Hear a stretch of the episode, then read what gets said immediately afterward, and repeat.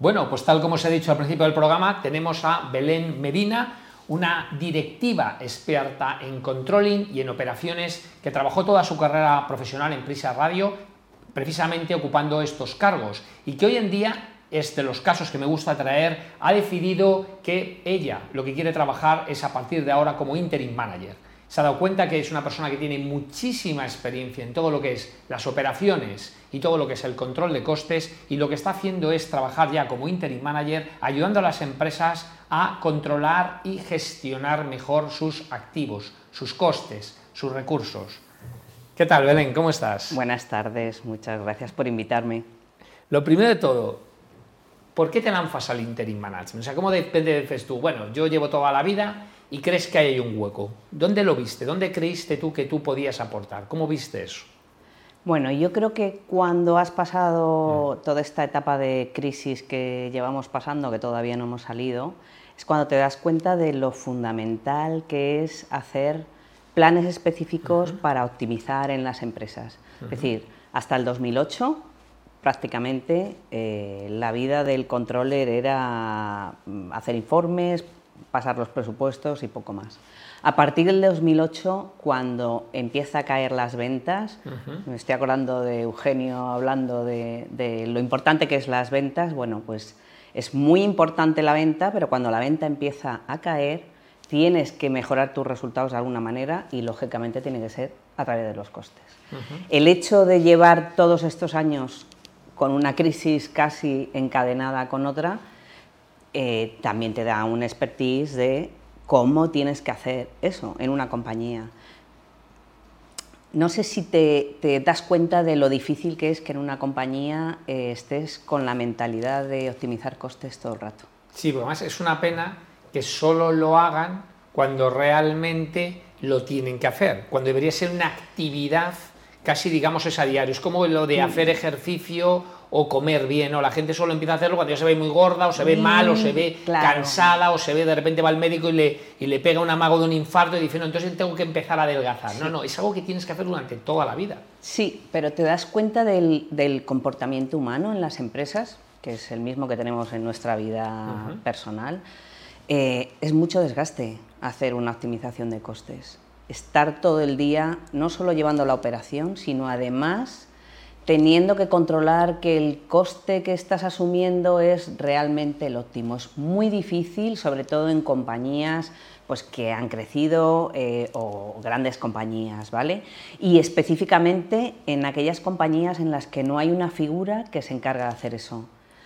Porque al final tienes que trabajar con todos los directivos de la compañía para conseguir que optimicen eh, no eres tú el que lo haces, lo haces gracias a los demás. Y yo ahí tengo una teoría, ¿tú qué opinas? Porque yo creo que ahí es de las figuras que más mm. realmente tiene sentido el interim. Porque yo creo que no puede ser alguien de dentro. O sea, alguien de dentro tiene que ser alguien de fuera, primero porque tiene una visión diferente, ¿vale? Segundo, porque llega y es capaz de hacerlo porque los demás no, porque incluso intereses, lobbies de poder dentro de las empresas, el otro quiere seguir gastando en su software que invirtió hace años y no tal. Entonces tiene que ser alguien de fuera el que les ayude. ¿Tú qué opinas de esto? Sí, yo voy a explicarlo desde el punto de vista psicológico. Es decir, si yo estoy llevando un departamento, lo que yo he hecho, lo he hecho con la mejor de las intenciones. Correcto. ¿Vale? Con lo cual, yo no soy capaz de ver dónde hay una optimización. Y aparte, también tengo determinadas negociaciones con mis equipos eh, e intento mantener una paz, eh, no, tensionar demasiado, intentar mantener un equilibrio. Es muy difícil estar en el top todo el rato. Y, al final es tu criatura, ¿vale? Con lo cual es, muy difícil que, que, tú detectes dónde mejorar. Oye, me encanta, fíjate, una persona tan inteligente como tú, tan de números, que todo se lo lleva al mundo de la psicología de las personas. Entonces yo tengo una teoría que yo la aprendí cuando yo llevaba una dirección de compras en una multinacional americana, que es que las empresas gastan porque el que gasta no es su dinero. ¿Qué opinas? Bueno, totalmente. Quiero decir, em, yo ahora estoy emprendiendo y te, das cuenta. No, es lo, no, es lo, mismo hacer un presupuesto sabiendo que el dinero tiene que salir de ti a tener un presupuesto y decir, bueno, pues yo lo voy a consumir porque además, ¿qué pasa, José Luis? que el año que viene yo tengo que pasar un presupuesto. Bueno. ¿Voy a dejar yo algo sin consumir de mi presupuesto de este año? Bueno, y ahí tengo también una teoría que es curioso. Yo siempre digo que hay tres cosas que el cerebro maximiza. Una es el espacio, es muy Mm. fácil. Una persona da igual el tamaño de la mesa que le des para el trabajo, la va a llenar. entera. La otra el tiempo, da igual el tiempo que le des, lo va a llenar. Y la otra es el dinero. O sea, yo siempre digo, lo peor que le puedes decir al departamento, tienes 80.000 euros para gastar, ¿qué se va a gastar? Ya está. 80.000. Entonces yo hablo mucho del presupuesto base cero. Hmm. O sea, cada vez que empieza un proyecto, debe desde empezar desde cero a justificar de nuevo. ¿Qué opinas de esto? Pues que también lleva un tiempo y una negociación. Claro. Y esto es muy costoso en las compañías. O sea, eh, el 99,9999% de las compañías hacen los presupuestos con el histórico o con el presupuesto del ejercicio anterior. Si quieres, este año que nos vamos con un IPC muy alto, le voy a meter un 6% de incremento y con eso haz lo que tengas que hacer. Pero fíjate qué barbaridad, porque la mayoría de las empresas llevan contratando servicios que nos han revisado, que les han subido el precio y dicen, no, no, pero yo voy a hacerlo basado en el presupuesto del año que viene, o sea, del año pasado, o sea, es decir, voy a seguir equivocándome Sí. en lugar de analizar todo desde cero. Por eso siempre digo que tiene que ser alguien de fuera. Sí, alguien que totalmente llegue de acuerdo. y meta el dedo, bien metido, evidentemente, no es una cuestión de llegar y decirle, quítate esto, quítate esto, quítate esto. Y además, discúlpame, José sí, sí, por Luis, supuesto. porque cuando ya has hecho el trabajo con ellos, Claro. eh, tú no continúas en la compañía eh, y la gente no puede dejar su responsabilidad encima de, no, pero ha sido, es tuyo, yo no participo, es decir, te da objetividad, es entrar de fuera, trabajar con la gente y sobre todo algo muy importante, y vuelvo a, a incorporar el tema humano, es esto no es un tema de culpabilidad, no, es que es así como se funciona, es decir, es casi inevitable hacer presupuestos base cero. Vale. Y otra cosa, que ya sé que es una pregunta muy genérica y esto daría para horas y horas, pero en general, ¿dónde crees que las empresas gastan más si no se enteran? ¿Dónde crees que son las áreas en tu experiencia donde has rascado y has visto que más se puede rascar? Ya sé que depende del sector, depende si fabricas, si es una empresa de servicios, recursos, evidentemente. Esto es una conversación muy complicada, pero en general. En todos aquellos Sí. gastos en los que el importe por persona o por eh, item es muy bajo. Es decir, O sea, el- el comidas, queue, ya. sí, El comidas, eh, desplazamientos. eh, es mucho más fácil controlar en alquileres, en compras, ¿vale? Porque ahí generalmente cada X tiempo o cambias de proveedor o, haces una negociación, pero en lo que es el uso de los recursos eh, relacionado con el equipo humano es, es muy fácil porque el control es muy difícil.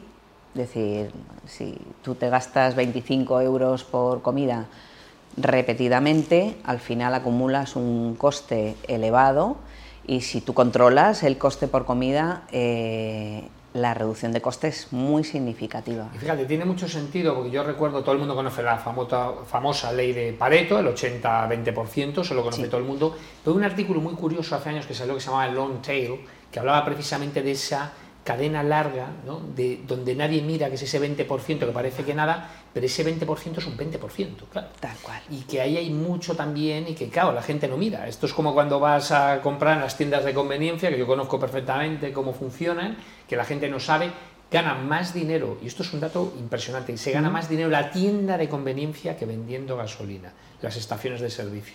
Y se produce un efecto muy curioso, porque claro, si tú entras y pagas 80, 85 euros por llenar la- el, tu depósito de gasolina, de repente una chocolatina de 2 euros o de euro y medio te parece Nada. pues, barato dentro del contexto. Y ahí es donde te han metido todo el margen, porque además eh, las gasolinas son comisionistas, no venden en función del precio final, o una comisión por litro vendido, que eso tampoco la gente lo conoce. Con lo cual, ¿dónde gana más? ¿Por qué? Porque es donde no te fijas. Sí, y además es un tema también de confianza, porque Correcto. confías que todo está relativamente controlado.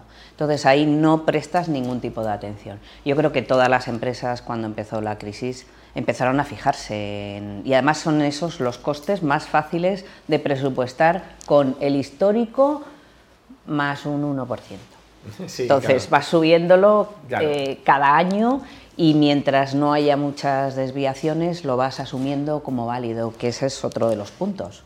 Si no hay desviación, no, hay, no prestas atención, ¿vale? Todos sabemos cuenta de resultados, no hay grandes desviaciones. Si hay desviaciones, presto atención, si no hay desviaciones, considero que se está gestionando bien, que se estará gestionando bien dentro de, de los parámetros de la compañía, pero no se está optimizando bien, seguro.